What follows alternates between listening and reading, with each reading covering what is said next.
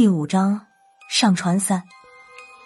小胖子，财鼠的嘴里有东西。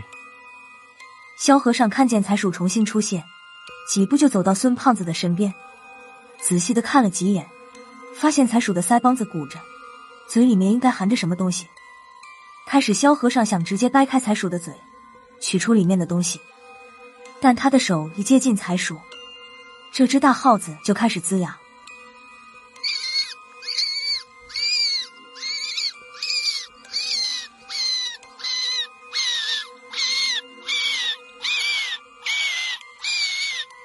摆出一副要拼命的架势，萧和尚不敢动手，只能通知孙胖子，让孙胖子看看财鼠含着的是什么东西。孙胖子和财鼠上辈子可能还真有点情分。孙胖子只是将手掌摊开放在财鼠面前，财鼠就很配合的张开嘴，将嘴里面的东西吐到了孙胖子的手心里。孙胖子手里的东西非金非玉，乍一看是一小块米黄色的石头。仔细看去，却看不出来这石头是什么材质，和金玉相比，倒更像是塑料的。孙胖子看得直皱眉头，转头对自己肩头上的财鼠说道：“你看走眼了。”和孙胖子一副不屑的表情比起来，萧和尚的眼睛却瞪起来了。小胖子，把你手里的东西给我看看，快点，给我看看。萧和尚越是着急。孙胖子越是无所谓，说道：“老肖大师，你别着急啊，在吓着我们家耗子。不是我说，这个小石头到底是什么东西，能让你这么紧张？你不拿过来给我看看，我知道那是什么。”萧和尚说道：“别废话了，快点！”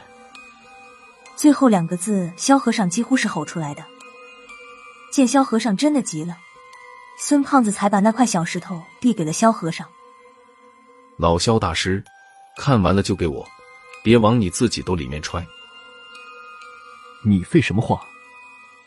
萧和尚一把将小石头抢过来，在手里把玩了良久。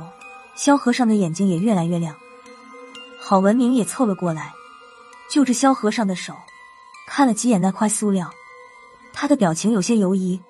好像不能确定这到底是什么东西，他试探着跟萧和尚说道：“萧顾问，这是鬼魄。”萧和尚嗯了一声，就当是回答郝文明了。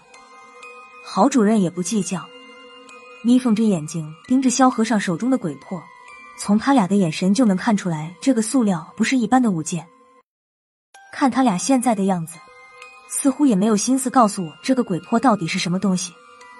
我只能向破军问道：“大军，鬼魄是什么东西？”没想到破军也是一脸的茫然。不知道，我也是第一次听说有鬼魄这东西。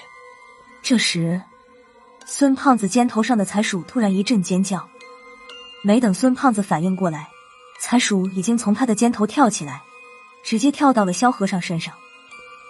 财鼠的举动把所有人都吓了一跳。他以和自身体重不相称的灵巧，几下子就窜到了萧和尚拿着鬼魄的手上。反倒是萧和尚顾忌财鼠，身子僵住了，没敢乱动，仰着头对孙胖子说道：“小胖子，把菜鼠拿走，他好像要咬我。”见萧和尚像是被点了穴的样子，孙胖子笑嘻嘻的：“不能吧？”他一句话没说完，就听见萧和尚一声惨叫。如他所料，财鼠果真在他的手背上咬了一口。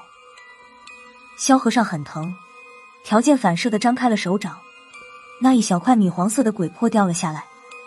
财鼠从他手背上跳下了去，两只前爪在半空中抱住鬼魄送进嘴里，在落地的一瞬间，财鼠竟然调转了身子，四只爪子稳稳的着了地。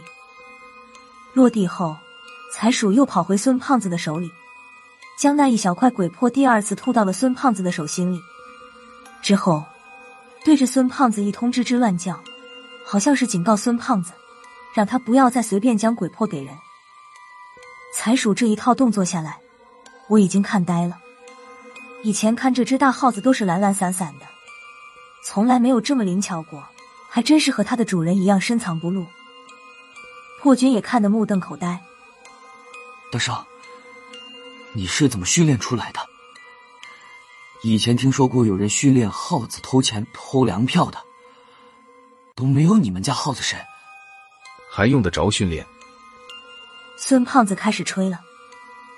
我们家耗子是天上的神鼠，十二生肖的老大就是它的原型，什么龙啊虎的，都得排在它的后面。神鼠主财，它就是老天爷给我的运财神鼠。没办法，大军都是命中注定，你们凡人是羡慕不来的。还有，凡是神鼠给我的宝贝，其他人都不能染指，谁拿谁倒霉。老萧大师，我不是说你。萧和尚的脸色通红，哼了一声，却没有再说话。郝文明已经给他做了简单的包扎，我趁着这个空当向郝文明问道。